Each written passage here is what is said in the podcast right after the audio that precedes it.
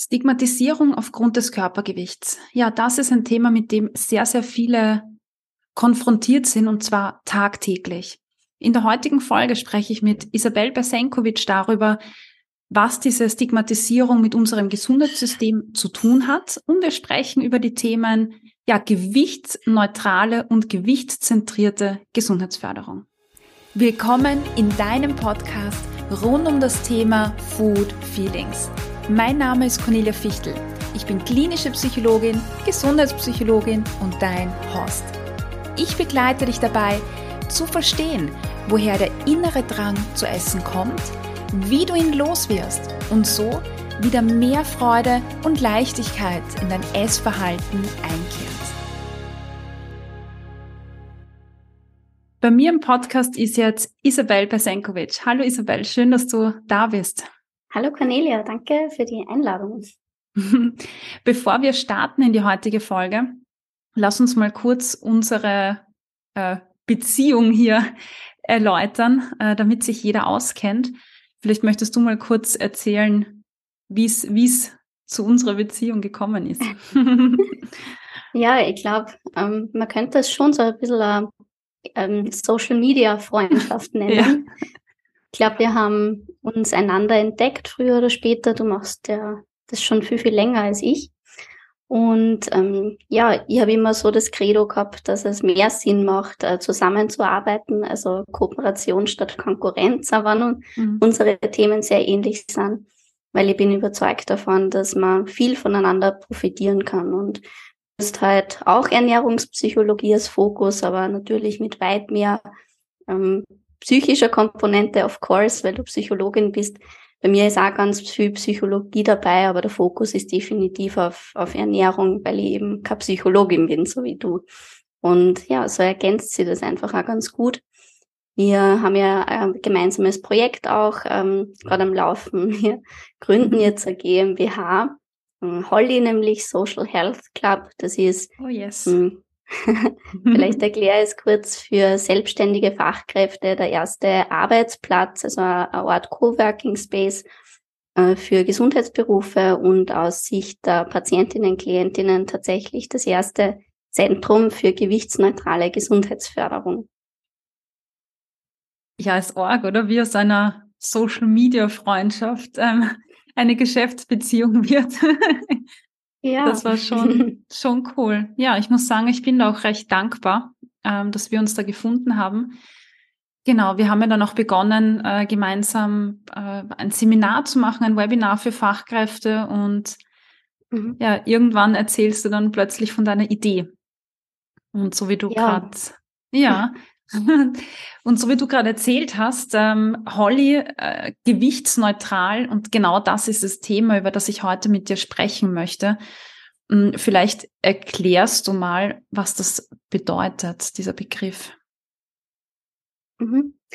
Momentan leben wir in einem gewichtszentrierten Gesundheitssystem. Das heißt, wir ja, sind mit dem Glaubenssatz aufgewachsen, den findet man auch in vielen Studien, dass ein höheres Körpergewicht mit einem schlechteren Gesundheitszustand verbunden ist und dass eine Gewichtsreduktion, meistens auch egal wie, zu einer Verbesserung vom Gesundheitszustand führt. Das heißt, dick ist schlecht, dünn ist gesund, wenn man es jetzt runterbricht. Und ich glaube, in deiner Praxis und auch in meiner sagt sich aber immer wieder, dass dieser Ansatz, das heißt Gesundheitsförderung durch Gewichtsreduktion, eigentlich nur in der Theorie funktioniert und in der Praxis eigentlich nicht, weil das Gewicht immer wieder zurückkommt, weil diese Menschen dann irrsinnige Themen haben mit dem Selbstwert, weil sie denken, sie sind selber schuld. Es liegt an der Willenskraft, sie sind charakterschwach, also da entstehen ganz viele negative Gedanken auch negatives Verhalten im Sinne von Diäten oder weniger Bewegung, weil entweder alles oder nicht so, das kann dann auch nicht sehr lang durchgehalten werden. Das heißt, es gibt einfach irrsinnig viel Schwierigkeiten, wenn wir Gesundheitsförderung über das, über Gewichtsreduktion erreichen wollen. Und was wir, also du und ich und auch ganz viele andere Aktivistinnen und Aktivisten ändern wollen, ist das Verhalten für sich schon ein Erfolgsmarker ist und nicht erst mhm. die Gewichtsreduktion. Das heißt, noch einmal runtergebrochen, gewichtsneutral heißt, wir setzen Verhalten oder Verhaltensänderung, Lebensqualität, Wohlbefinden an die erste Stelle und das darf alleine für sich stehen, egal ob sich das Gewicht reduziert oder nicht. Mhm. Sehr, sehr gut erklärt. Mir fallen jetzt gleich die ganzen Gegenargumente ein, die wir so hören. Äh, so etwas wie, naja, aber wenn ich jetzt äh, meine Ernährung umstelle und so, das ist ja auch Verhalten. Was ist jetzt an diesem Ansatz so, so anders? Mm, es gibt ganz viele Menschen, die sich schon super abwechslungsreich ernähren, die tolle Strategien haben, um mit Emotionen oder Stress umzugehen, die sich bewegen, so dass es sich gut anfühlt. Und die sind aber trotzdem in einem größeren Körper. Die sind nicht in dieser Normvorstellung, die der BMI vorgibt, mit Normalgewicht unter Anführungszeichen, sondern die sind halt einfach unter Anführungszeichen natürlich dicker. Und diese Menschen werden von unserer Gesellschaft dazu gedrängt, etwas an ihrem Verhalten zu ändern, obwohl es da gar nichts zum Verändern gibt, weil sie mhm. alles schon super gesundheitsfördernd machen.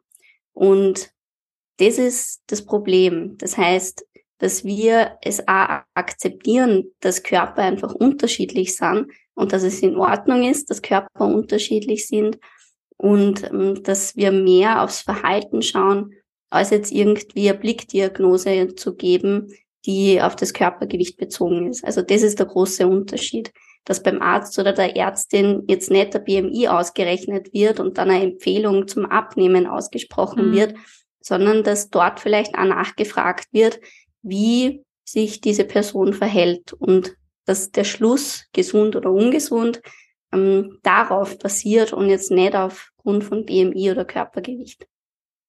Weißt du, was ich dich schon immer fragen wollte, Isabel?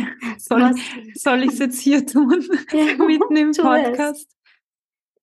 Ich habe ich hab mir am Anfang, als ich dich kennengelernt habe, die Frage gestellt, okay, da ist jetzt eine Diätologin und mhm. wenn man wenn man dich ähm, kennt und dich sieht, dann merkt mhm. man, okay, die du fällst ja eigentlich in das rein, was wir als äh, Norm schlank bezeichnen würden. Mhm. Und ich habe mir gedacht, wie wie wie kommt jemand darauf, sich sich für dieses Thema so einzusetzen, weil du ja unterstelle ich dir jetzt einfach mal, mhm. ähm, überhaupt nicht in dieser, in dieser Lebenswelt drinnen bist. Also, mhm. ähm, genau, und das ist jetzt so die Frage, wie, wie bist du auf die Idee gekommen, dich da so einzusetzen? Weil du, du bist ja sehr, sehr laut in dieser ja, Welt. ja, das stimmt. Populismus wird mir immer wieder mhm. mal nachgesagt. ja, gute Frage. Mm, ich glaube, ich war immer schon also ich habe immer schon was Rebellisches in mir gehabt. Also wenn ich eine Ungerechtigkeit sehe, dann kann ich nicht ruhig sein. Und da setze ich wahrscheinlich am leichtesten die Bedürfnisse von anderen vor meine eigenen und setze mich dann ein für Menschen, die es halt einfach viel schwerer haben als ich. Also ich mhm. glaube einfach, ich, ich kenne mein Privileg sehr gut und ich weiß, wie ich es einsetzen kann, weil Privilegien sind jetzt kein Grund, für die man, für die man sich schämen muss, sondern es ist eigentlich so etwas, das am Macht gibt, ähm, Dinge zu verändern. Und ich war auch gleichzeitig sehr frustriert einfach mit, mit der Ausbildung, weil einfach das nicht alles war, was ich braucht habe für, ähm, für die Therapie. Das heißt, ähm, was, was dieses gewichtsneutrale Konzept und Body Respect und so weiter bereitstellt, war genau das, was ich braucht habe, um meinen Patientinnen und Patienten wirklich zu helfen. Und du kennst das sicher auch, wir hören das nicht selten, dass genau das ihr Leben verändert hat und dass das eine Lebensqualität ist, die mhm. sie kriegen, die vielleicht noch nie da gewesen ist. Und ja, das ist eigentlich so der Grund auch, dass ich einfach nicht zuschauen kann, wie Dinge falsch laufen.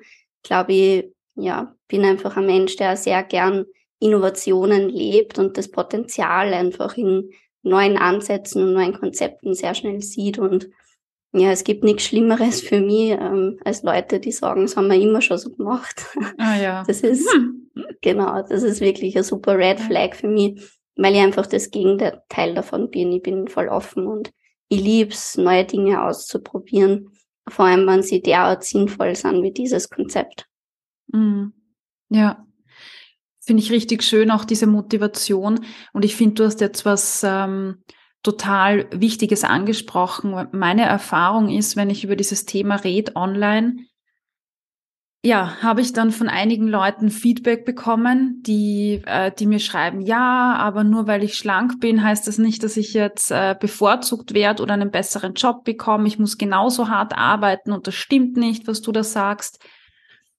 Und ähm, du hast jetzt genau das andere gesagt, nämlich ähm, statt dieser Abwehr äh, auf der mhm. individuellen mhm. Ebene zu sagen, ja stimmt, ich habe ein mhm. Privileg und ich setze es einfach entsprechend ein und Mhm. Das, das, was ich damit nämlich verbunden, was mir sofort eingefallen ist, ist, dass wenn du oder ich, wenn wir über diese Themen öffentlich reden, dann mhm. bekommen wir viel weniger Hate zurück, sage ich jetzt mal, als eine Kollegin, die einen größeren Körper hat. Also ich weiß nicht, wie da deine Erfahrung ist. Also da kommen ja oft Hasskommentare zurück, so du mit deinem Körper, mhm. mit deinem Gewicht, du darfst doch über sowas gar nicht reden. Und da sind mhm. wir eigentlich mitten im Thema drin. Ne? Voll. Und das ist so erschreckend und da tut einem das Herz immer richtig weh. Also gerade äh, natürlich Fachpersonen, aber auch wenn es um Aktivistinnen geht, also InfluencerInnen zum Beispiel, wenn sich die öffentlich äußern und Respekt einfordern, was ja mhm. überhaupt nichts mit Gesundheit auf körperlicher Ebene zu tun hat, sondern für mentale Gesundheit, aber Respekt ist auch ein Menschenrecht und die haben einfach dieses Recht, das einzufordern. Mhm. Und dann entstehen riesige Shitstorms, die, also mir fehlen die Worte für, für diese Dinge, was, was die Personen dann durchleben, weil, weil das so abartig ist, dass, also, ja, ja. ich bin gerade ein bisschen emotional, aber das macht wirklich total viel mit mir und ich glaube auch, dass ähm, diese Shitstorms hätte es nicht gegeben, wenn jetzt schlanke Personen sich für dicke Personen eingesetzt hätten. Mhm. Das ist natürlich urorg so, aber genau das, also Privilegien schützen halt einfach und deshalb. Braucht es sicher auch Menschen mit Privilegien, die sich einsetzen. Aber auch gleichzeitig ähm, ja, muss man sich den Ball also ein bisschen gegenseitig zuspielen, damit da die zu Wort kommen, die halt diese Privilegien nicht haben.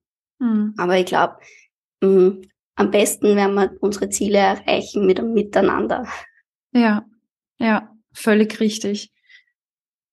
Jetzt, jetzt sagen wir ja, jetzt sitzen wir hier und die, die den Podcast ähm, schon länger hören, die haben das auch schon öfters gehört von mir. Also wir, wir sagen ja, ähm, dick sein hat nicht etwas damit zu tun, ähm, sofort, dass jemand falsch ist, sich falsch äh, bewegt oder sich gar nicht bewegt äh, oder schlecht, also bei schlechter Gesundheit ist.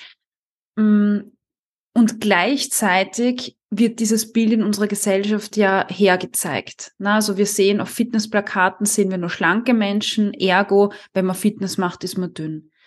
Bei mhm. Werbeplakaten zu gesunder äh, Ernährung, ausgewogener Ernährung, gesund mag ich eigentlich gar nicht so das Wort, ausgewogen, mhm. sieht man schlanke Personen, die auf dem Plakat sind. Ergo, mhm. wenn man sich äh, weiß nicht, abwechslungsreich, gesund oder wie auch immer ernährt, ist man schlank. Jetzt ist dieses Bild in unserer Gesellschaft und jetzt sitzen wir da und sagen, ja, aber das stimmt gar nicht. Und dann könnte unser Gegenüber sagen, ja, aber es zeigen ja ganz, ganz viele Studien, dass das so ist, dass ein höheres Körpergewicht äh, kränker macht und so weiter. Mhm. Und ähm, ich finde, gerade an diesem Punkt ist wichtig zu verstehen, warum Studien das sagen und mhm. warum es auch so viele von diesen Studien gibt. Und ich mhm. finde, ähm, ja, es ist Zeit, so ein bisschen auf das Thema einzugehen, was dahinter liegt. Mhm. Ja, ich glaube, das Wort Paradigma ist ein ganz passendes an dieser Stelle. Das heißt, mhm. der Paradigma ist ja auch immer, ja, das sind Glaubenssätze, unter denen wir aufwachsen, also so eine allgemein bekannte Wahrheit. Und wenn wir an Studien denken, ich meine, wir brauchen Studien und wissenschaftliches oder leitlinienbasiertes Arbeiten ist sehr wichtig. Aber es ist auch gleichzeitig wichtig, so sich immer wieder selber zu hinterfragen und vielleicht Fehler zu finden, die ja aus einem Bias, das heißt so aus einer unbewussten Fehlerquelle entstanden sind. Und bei Studien ist es so, dass die nicht immer wertfrei und neutral sind, mhm. sondern schon auch vom gängigen Paradigma gesteuert sind zum Beispiel das Studiendesign. Das heißt, wie ist eine Studie aufgebaut, was für eine Fragestellung, also in welche Richtung wird geforscht und auch wie wird das Ergebnis interpretiert.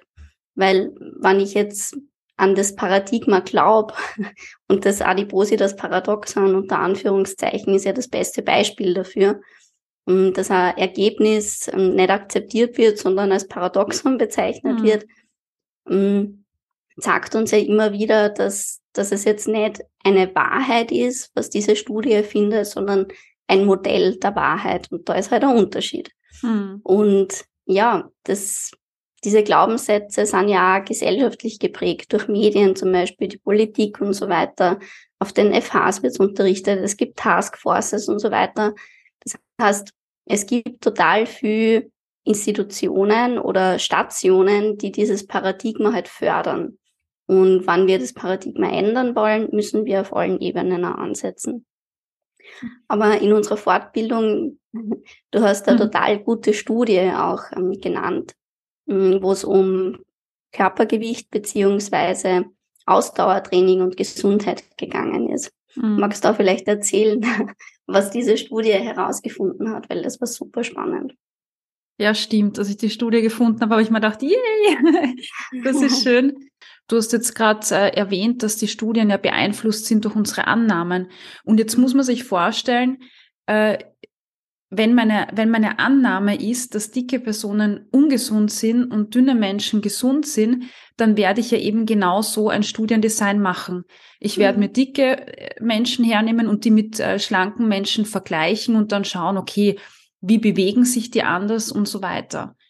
Aber ich würde nie auf die Idee kommen, dass ich hergehe und sage, ich nehme mir zum Beispiel äh, nur Studienteilnehmer, die zum Beispiel alle schlank sind oder die alle ähm, dick sind und dann versuch, mhm. welche, un also untersuch, welche unterschiedlichen Verhaltensweisen zeigen die. Ähm, mhm. Weil wenn ich das tun würde, dann würde ich äh, vielleicht erkennen, okay, es hat jetzt nichts mit dem Dicksein zu tun, sondern mit Verhaltensweisen, weil dann gibt's eben mhm. dicke oder dünne Menschen, die sich gar nicht bewegen und die mhm. werden dann wenig Kondition haben, wenig Ausdauer. Ähm, mhm.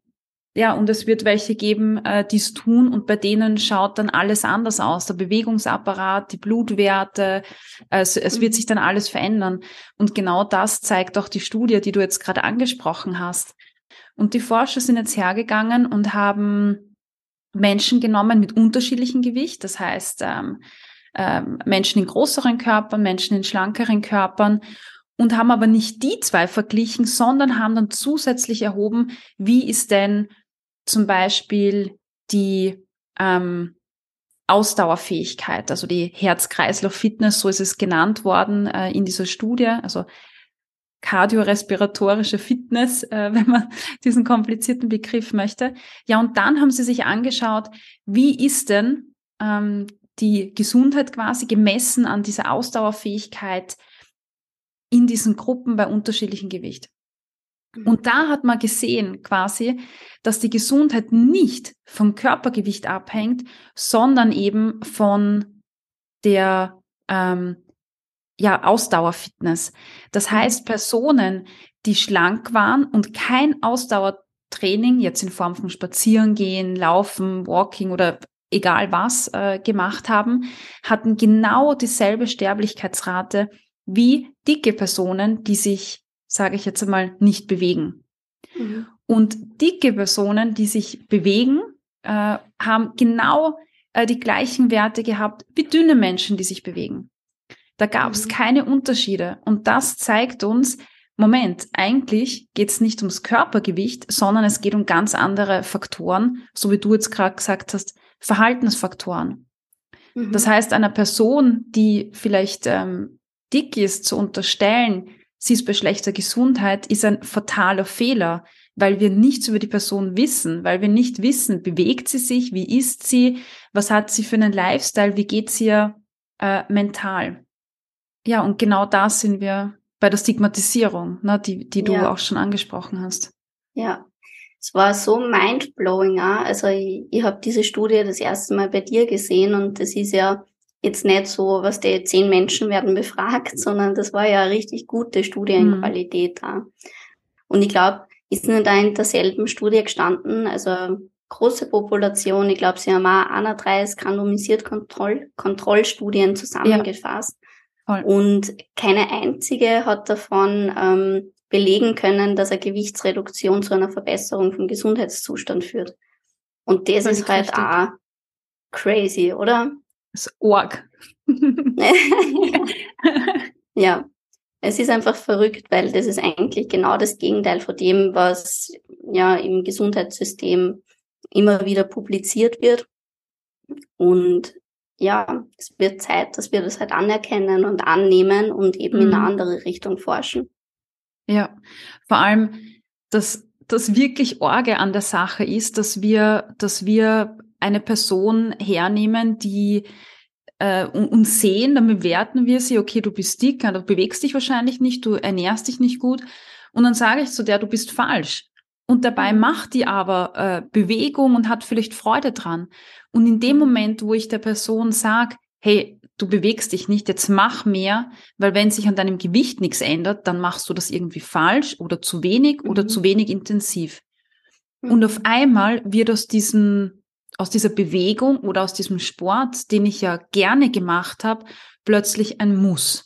Ich muss mhm. dreimal die Woche, keine Ahnung, genau in diesem äh, Bereich trainieren und es muss sich was am, am, am Gewicht tun. Und wenn sich's nicht verändert, dann tue ich was falsch. Und auf mhm. einmal ist Sport nicht mehr lustig, sondern mhm. ein Krampf. Und wenn sich nichts ja. tut am Gewicht und ich immer das Feedback bekomme, okay, ich versage, ich versage, ich versage, dann werde ich auch keine Bewegung mehr machen irgendwann, weil es einfach zart ist. Und dann, und das siehst ja. du wahrscheinlich ja auch bei deinen Klienten, wenn dann diese Abnehmphase ist, dann mache ich Bewegung und Sport. Und wenn ich mir denke, weißt was, ich pfeife drauf, weil es tut sich ja eh nichts, ja, dann höre ich auch auf im Sport, weil Sport ist ja nur noch ein Tool, um abzunehmen. Ja, und, voll. Für was? Ja. Wenn es sich nicht gut anfühlt und nicht funktioniert, warum soll ja. man das weiterhin durchführen, dieses Verhalten? Ja. Völlig logisch ja, ich glaube, es braucht einfach wirklich, und das ist auch so, glaube ich, der Kern unserer Arbeit, mehr Hedonismus in der Gesundheitsförderung. Ja, das heißt ja. einfach wirklich, dass es, dass es immer auf, auf Spaß aufgebaut ist, auf Freude, auf Wohlbefinden, weil Menschen sind einfach grundsätzlich hedonistisch veranlagt. Mhm. Das unterstelle ich Ihnen jetzt alle. Ja. Und, und wir sehen das ja in, in der Verlaufs Betreuung, so dass man sich was gut anfühlt und sich richtig anfühlt, dass es dann einfach viel leichter ist, das Verhalten mhm. aufrechtzuerhalten. Mhm. Ja, auf jeden Fall. Und genau da sind wir ja dabei, genau an diesem Punkt äh, sind ja nicht nur wir, sondern äh, ganz viele andere ähm, Forscher und Fachkräfte, ähm, die dann sagen, genau dieses System funktioniert nicht. Also mhm. dieses System zu sagen, wenn Sport quasi jetzt nicht dein Gewicht reduziert, äh, mhm. äh, dann dann ähm, dann bringt sich's nichts, dann so wie du sagst, äh, der Hedonismus mhm. ist weg. Äh, und das ist ein gewichtszentriertes System. Na, ne? also mhm. um diesen Begriff jetzt nochmal reinzubringen. Das heißt, die Zentrierung geht aufs Körpergewicht und wir sagen, wenn sich am Gewicht nichts tut, durch deine keine Ahnung, äh, dein Bewegungsverhalten, dein Essverhalten, dann, ja, dann ist es falsch, weil es muss sich was tun und wenn sich nichts tut, hast mhm. du versagt. Genau, und da sagen wir jetzt, Moment einmal, äh, Bewegung aus Hedonismus, aus Freude, weil Spaß macht, das ist voll wichtig, weil Bewegung einfach ein wesentlicher Part im Leben ist und, und mhm. für unser Körpersystem extrem wichtig ist. Und mhm. wie können wir ein System schaffen, wo wir diesen Hedonismus wegnehmen? Mhm. Genau. Also, ja, genau. Und gerade bei Bewegung finde ich das auch so interessant, dass es wirklich nur ganz, ganz einen geringen Einfluss hat auf das Körpergewicht. Ich glaube, jeder, der mit Bewegung einmal abnehmen wollte, hat das schon am eigenen Leib erfahren, aber wenn man sich die Kalorienverbrennung beim Sport anschaut, sieht man, wie lächerlich gering das eigentlich ist im Vergleich zu, was uns Lebensmittel aus der Industrie liefern. Das heißt, wir sehen auch da, es hat nur einen sehr, sehr geringen Einfluss auf das Körpergewicht, aber auch mhm. laut einigen Studien einen riesengroßen Einfluss auf den Gesundheitszustand. Mhm. Und auch das ist was, das für die gewichtsneutrale Therapie oder Gesundheitsförderung spricht. Und dann sagen ja viele, äh, das bringt sich nichts. Oder? Mhm. Ich meine, wo, wo man sich denkt, hey, das, so wie du gerade gesagt hast, das hat so massive Auswirkungen auf, ich weiß nicht, auf den Schlaf, auf das Wohlbefinden, wie geht's mir heute, wie gehe ich mit, mit Stress auch um. Mhm. Ähm, und du hast jetzt auch Ernährung angesprochen, Isabel, das ist ja auch äh, ja. so der Bereich, aus dem du kommst. Und mhm. da ist es ja ähnlich, oder? Dass irgendwann die Freude, der Genuss jetzt auch in diesem Fall komplett verloren geht, wenn ich immer so den Fokus mhm. auf Essen zur Gewichtsreduktion lege. Ja, total. Und es gibt ja so, ich glaube, man nennt das Reaktanz, oder? Hm. Psychologischer Begriff, dass, dass man die eigene Autonomie schützen möchte, wenn man immer wieder Regeln und Verbote hat. Und für die Leute ist es total nachvollziehbar, wenn man das jetzt vergleicht mit einem anderen Bereich in ihrem Leben. Das, was so einschränkend und so bestimmend ist wie manche Ernährungsregeln. Das heißt, was essen, wann essen, wie viel essen, wie essen. Das ist ja also eine totale Beschränkung der Autonomie. Und ganz oft sind aber Ernährungsberatungen auf diesem Prinzip aufgebaut. Das heißt, mhm. so, ähm, ja, es werden immer wieder Dinge entfernt und ich sage, es wäre doch viel besser, Dinge hinzuzufügen, weil mhm. es einfach dann weniger, ja, dieses Mangelgefühl gibt. Und ich glaube, der Körper ist auch etwas, das, das man in diesem Kontext immer wieder gut mit einbeziehen kann, sowas wie Hunger oder Sättigung in einem späteren Stadium, wenn man dann Frieden geschlossen hat. Ah, wie fühlen sich Lebensmittel in meinem Körper an? Das heißt, mhm. was, macht, was machen diese Nährstoffe mit meinem Körper? Weil dann auch daraus eine bessere Entscheidung getroffen werden kann. Mhm. Ja, voll. Und was du jetzt ansprichst, das, das bringt mich gerade zu dem Gedanken, auch wenn ich jetzt diese, wenn ich mich so beschäftige im Detail, was esse ich, wann esse ich, auch da geht ja eben der Genuss so massiv in den Hintergrund. Und das mhm. Orge ist, dass Menschen ja völlig das Verhalten ignorieren, sage ich mal, weil es geht dann nur mehr drum, habe ich die perfekte Balance an, an, mhm. an Nährstoffen, habe ich die perfekte Menge an, an Energie da drinnen, ist es ja nicht zu viel, ja nicht zu wenig.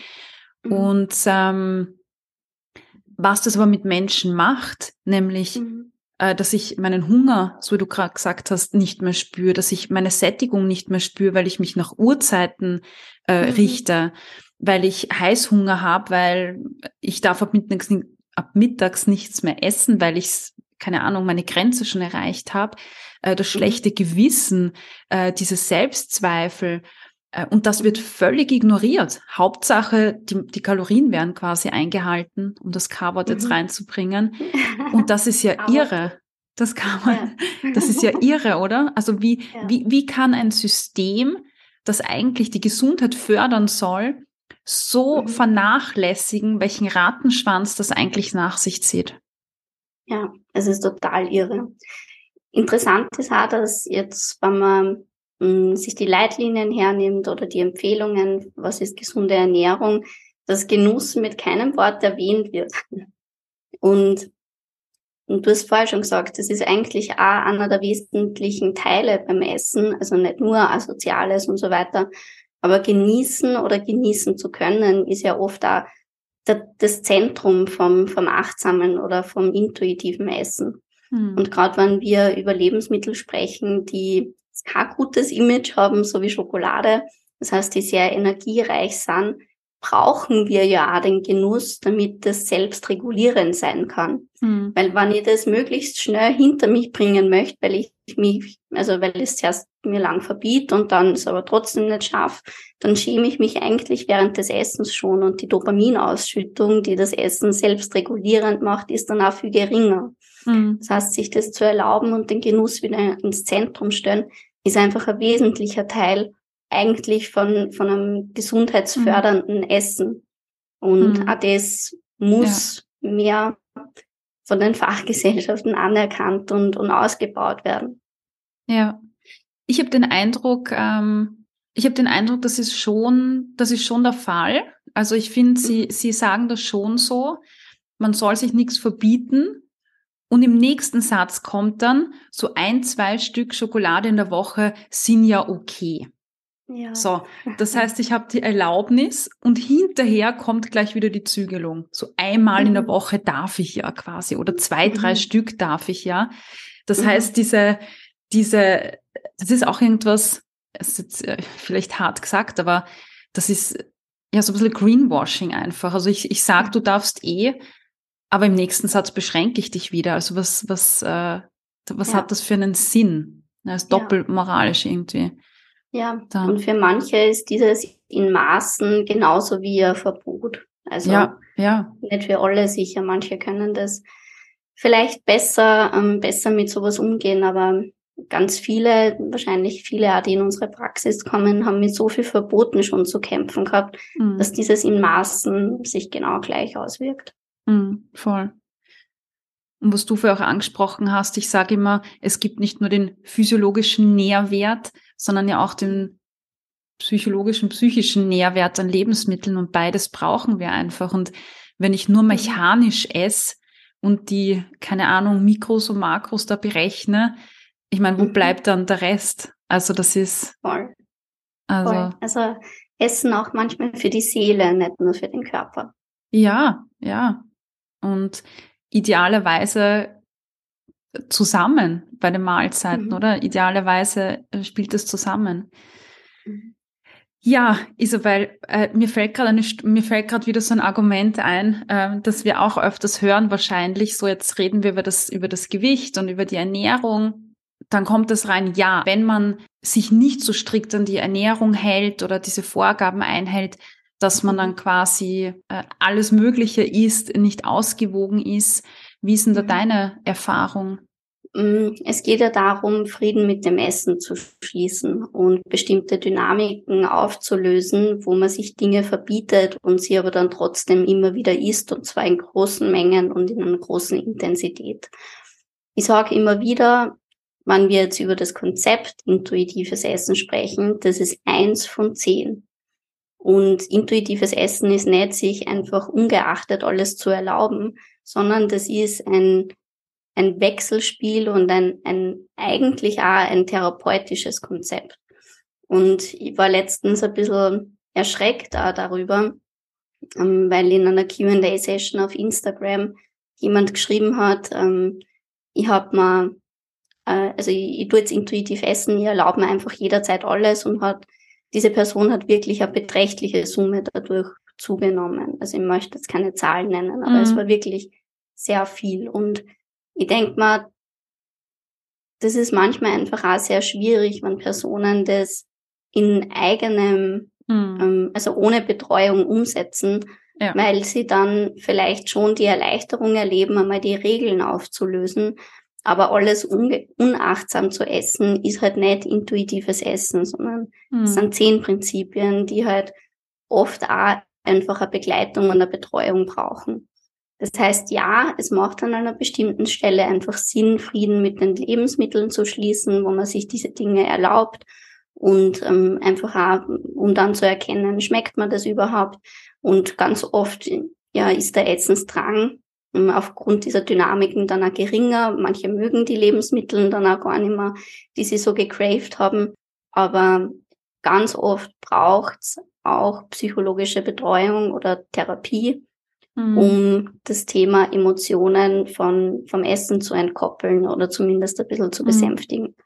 Und ich glaube, wenn das nicht passiert, funktioniert das intuitive Essen auch an einer bestimmten Stelle nimmer so gut. Also ist mhm. ja auch ein Prinzip von diesem Konzept. Ja, und das ist jetzt, äh, finde ich, eine ganz, ganz tolle Überleitung, die du geschaffen hast. Wenn wir jetzt sagen, okay, wir ernähren uns nicht, um abzunehmen oder wir machen jetzt nicht Bewegung, um abzunehmen, für was stehen wir dann? Also was sind da so die, die, die Werte und die Säulen, auf die es dann jetzt ankommt?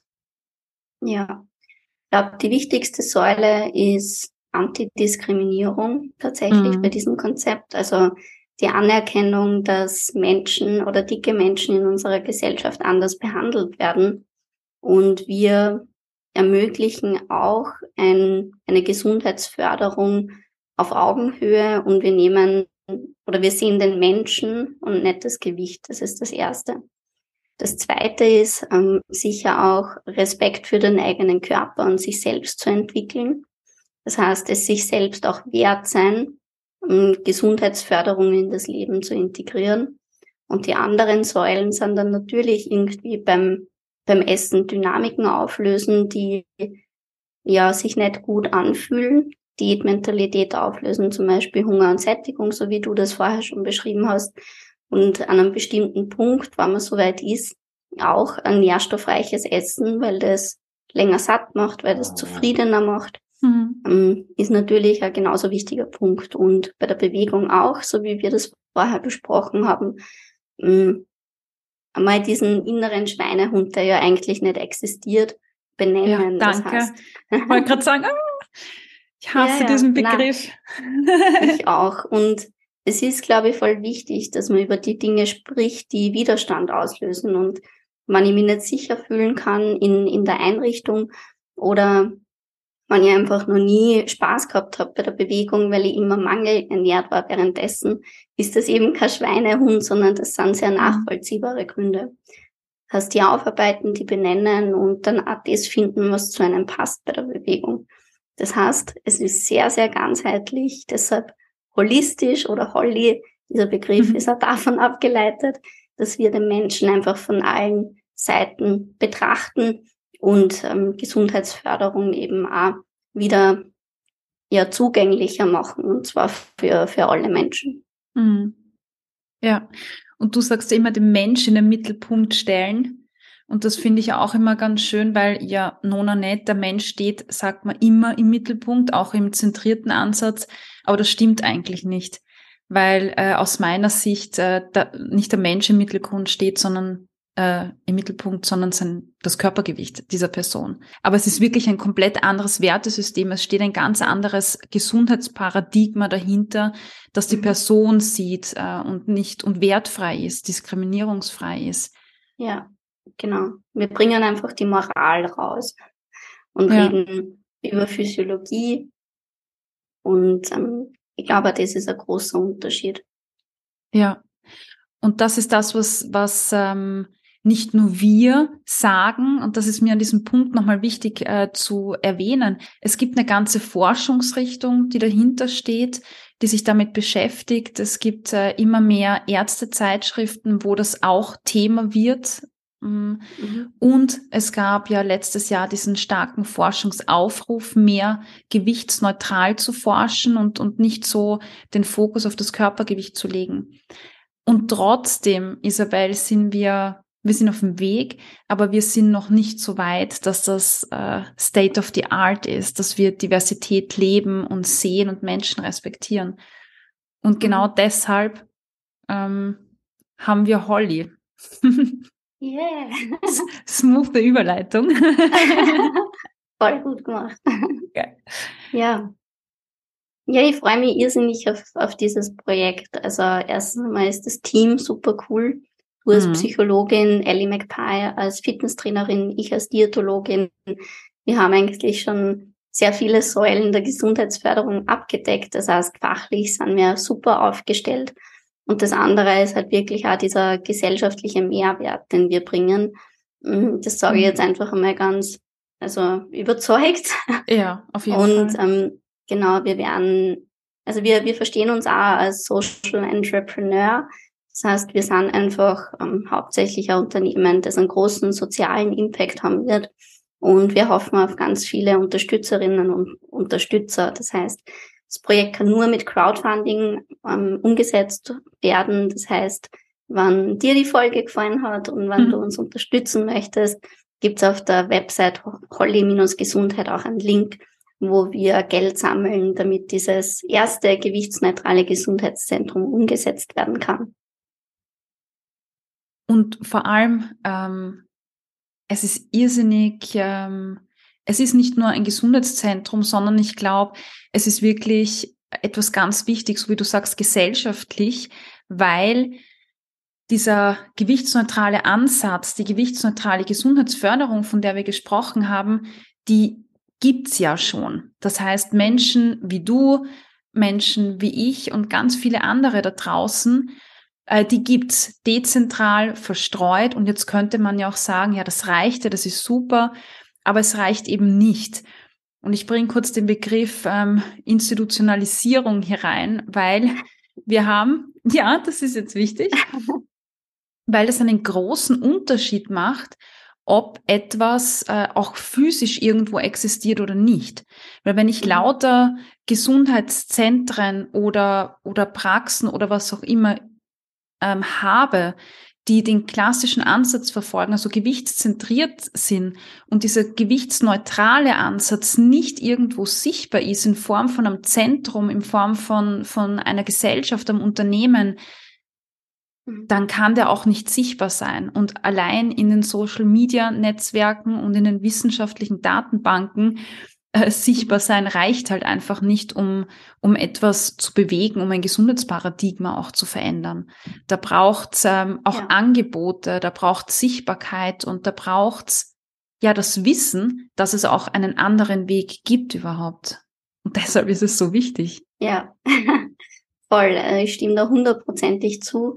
Wir waren ja in einem Startup Camp, wo wir in viele unterschiedliche Richtungen hin überlegt haben, wie mhm. wir die Idee umsetzen. Und wir sind eigentlich immer wieder zurückgekommen zu, wir wollen dieses Zentrum, wir wollen ein physisches Zentrum, mhm. wir wollen diese Außenwirkung auch, wir wollen einfach wahrgenommen werden als neuer Weg, der vielleicht die, die Ziele Gesundheitsförderung, die uns ja alle verbinden, also sowohl gewichtsneutral als gewichtszentriert, dass uns diesen Ziel eben näher bringen kann als neuer Weg. Mhm. Voll. Weißt du, was mir gerade eingefallen ist? Wir ja. haben ja, und das, das hängt ja auch damit zusammen, äh, wir, wir haben, ich habe jetzt in dieser Folge ganz viel gesprochen, auch in der Einleitung über gewichtszentriert, gewichtsneutral. Ähm, und ich bin ja immer jemand, der, der auch äh, dort oder da sagt, na ja, wir müssen das jetzt nicht so explizit, es geht darum, dass wir das vertreten. Und du warst immer die, die gesagt hat, nein, wir müssen äh, das Wort gewichtsneutral verwenden, auch im Zusammenhang mit Holly, wir müssen das hinausbringen, dieser Begriff muss geprägt werden. Mm, mhm. Warum, warum ist das für dich auch äh, so wichtig? Passt vielleicht auch zu dem Gebäude. Ja, ich glaube, ähm wenn wir Wörter haben für Dinge, wird es noch einmal viel realer. Mhm. Und ich möchte, also ich habe so diese Vision, einfach die, diese Bewegung, die ja auch Body Neutrality oder Body Positivity ähm, einschließt. Wir sind der medizinische Teil davon und ich habe die Vision mit Holly, mit euch, diese Bewegung anzuführen. Und es ist ein neuer Zugang, ein neues Konzept, das einfach einen Namen braucht. Diesen Namen kennen jetzt viele noch nicht, aber ich glaube, es ist unsere Aufgabe auch, neue Wörter zu benutzen, die das ganz gut beschreiben oder zusammenfassen, was wir tun.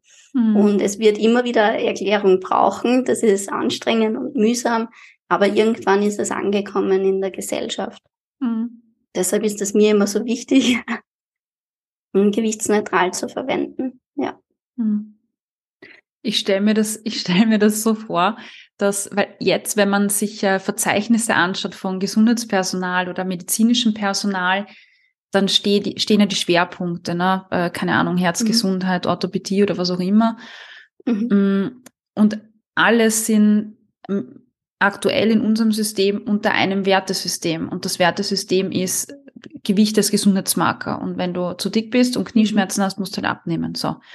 Mhm. Und das wollen wir ja ändern. Das heißt, wir führen etwas ein, ein, ein neues Wertesystem und das muss ja auch sichtbar sein. Und dann stelle ich mir mhm. irgendwie vor, dass dann auch bei den Beschreibungen gewichtsneutral steht. Und mhm. alle, die das nicht haben, denken sich dann, oh, oh mein Gott, ich habe ein anderes Wertesystem. Und äh, diese Menschen, die, die dieses zentrierte System haben, äh, über, über die nächsten Jahre, ich hoffe nicht Jahrhunderte, sondern Jahre, verschwindet dann das und dann haben wir so diesen Shift geschaffen zu einem gewichtsneutralen System. Und das ja. ist so auch die große Vision, glaube ich. Also zuerst müssen wir uns mal abheben und sagen, Moment einmal, wir machen jetzt was anderes. Genau. bis es zum neuen State of the Art wird. Und das ist wirklich, mhm. glaube ich, unser aller Traum mit dem, was wir machen. Und ähm, ja. Ja, mit dem System, mit dem Wertesystem, für das wir stehen, sage ich mal. Voll. Und ich sag da was, Cornelia, es wird kommen. Ich sehe es vor meinem inneren Auge. Es gibt keinen anderen Weg, sorry, aber der Sinn macht, oder?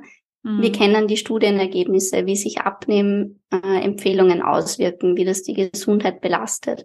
Wir sehen jetzt immer mehr, wie gewichtsneutrale Studien eigentlich belegen, dass es mehr um das Verhalten geht. Ein Paradigmenwechsel wird lang dauern und es werden viele aufschreien und dagegen wettern, aber für mich gibt's wenig, das so klar und logisch ist, wie das in 50 Jahren vielleicht erst, mhm. aber trotzdem das State of the Art sein wird, dass wir das Gewicht nimmer so wie jetzt ähm, als Gesundheitsmarker mit einbeziehen. Mhm. Ja. Ich glaube auch fest dran und ich hoffe drauf, ähm, dass es bald ist, weil ich denke mir, ich glaube, ich glaube, eine der ältesten Klientinnen, die ich habe oder hatte, ja, ist so Mitte 70. Und die hat mir erzählt, dass seit sie 14 Jahre alt ist, äh, doktert sie in ihrem Gewicht herum und macht eine Diät nach der anderen. Und sie beginnt jetzt das zu ändern und eine neue Perspektive auf sich selber zu werfen. Und ich denke mir, für all die Frauen, ja, die, mhm die jetzt äh, 20, 30 sind oder gar nicht geboren sind noch und natürlich auch Männer, wünsche ich mir einen anderen Fokus im Leben. Und ich wünsche mir wirklich diesen einen Tag, wo Frauen äh, heranwachsen oder diese eine Zeit, wo Frauen heranwachsen und sich um andere Dinge kümmern können als um Schönheitsarbeit und dass das Alltag wird. Und ich wünsche mir für alle, die jetzt in diesem System drinnen sind, dass sie so früh wie möglich aussteigen und sagen, nein, ich will nicht, dass Körperarbeit oder Schönheitsarbeit mein, mein Leitmotiv oder meine Leitaufgabe in meinem Leben wird. Und Voll. dafür, ja, dafür stehen wir. Aber weißt du, was wir noch nicht gesagt haben, Isabel? Wir haben jetzt irgendwie auf einer, auf einer Metaebene drüber gesprochen, wie, welchen Ansatz wir vertreten und wie wir mit unserer Arbeit das System verändern wollen und vor allem auch mit Holly. Aber ich glaube, wir sollten noch ergänzen, wie jede Frau und jeder Mann, der den Podcast jetzt hört, etwas dazu beitragen kann zu diesem Wechsel. Hast du Ideen? Inputs? Mm, vielleicht ist es mal ein guter erster Schritt, um zu hinterfragen, was man denn denkt über sich selbst, über dicke Menschen, mhm. über dünne Menschen, das heißt, einfach einmal schauen, was gibt's da für Gedanken und diese Gedanken vielleicht auch überprüfen. Das heißt, sind die wahr, also sind die wahr, sind die Realität. Mhm. Und gerade, wir sind alle auch sehr fettfeindlich erzogen. Mhm, ja. Es ist nicht selten, dass es einfach auch Witze gibt in diese Richtung oder mm, also im schlimmsten Fall natürlich verbale Gewalt oder körperliche Gewalt. Das ist natürlich auch zu hinterfragen.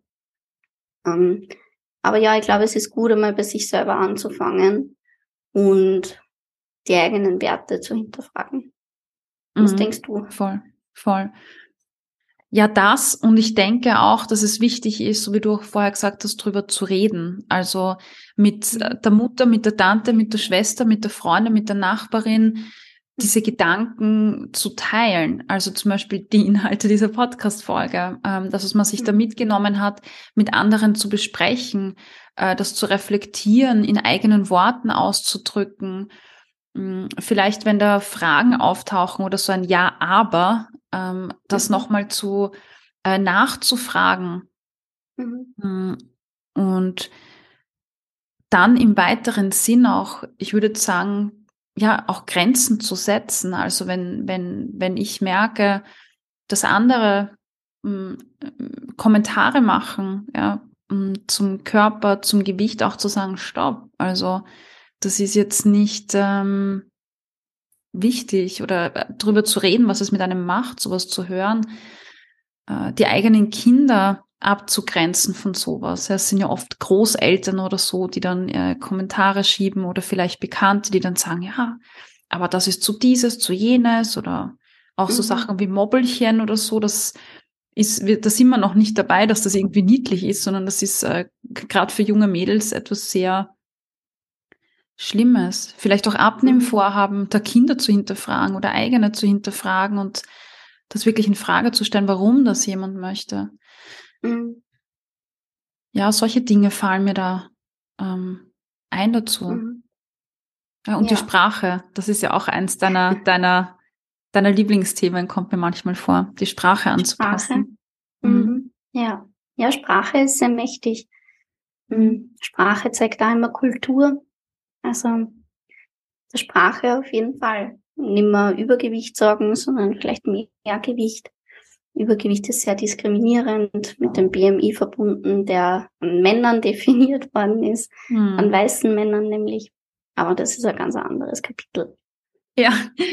ja. Aber auch dahin kann man seine Sprache sensibilisieren und das sind schon mal richtig, ähm, ja, wertvolle Dinge, wenn man die für sich umsetzt. Genau. Ja, Isabel, vielen, vielen Dank, dass du dir Zeit genommen hast und ja, ich verabschiede mich nicht von dir, weil, äh, weil äh, ich freue mich einfach äh, darauf, was wir gemeinsam noch ja alles zu so machen, erreichen und ich bin wirklich dankbar, dich, ähm, aber auch die Ellie natürlich an meiner Seite zu haben in diesem Projekt, weil ich glaube, wir sind da richtig, ähm, ja, ein richtig cooles Team, das da nach vorne zieht. Auf jeden Fall kann ich nur zurückgeben. Ich freue mich einfach, dass das Team so ist, wie es ist und ich freue mich auf alles, das noch kommt mit mhm. unseren ja ganz ganz eigenen Stärken, die wir alle in das Projekt bringen. Mhm. Danke, Isabel. Gerne. Oh, sage ich danke. Äh, vielleicht äh, möchtest du noch kurz sagen, wo man dich findet und wie man dich findet. Das hast du nämlich auch noch nicht gemacht. Ah. Ja, man findet mich unter Ernährungsrevolution auf Instagram oder auch auf meiner Website. Ich habe Gruppensettings und Einzelsettings und im Sommer gibt es ein Retreat. Yay. Sehr, sehr cool, dass auch das Angebot auf diesem Markt einfach immer größer wird. Genau, schaut euch das an und wir hören uns dann nächste Woche wieder. Ich hoffe, du konntest dir heute wieder einige Inputs mitnehmen, mit denen du an deinen Food Feelings arbeiten kannst. Gib mir Feedback auf Apple Podcasts oder Spotify und verrate mir, was dir besonders geholfen hat. Außerdem kannst du dich mit mir auf Instagram vernetzen unter Cornelia-Fichtel. Alle Links findest du in den Show Notes.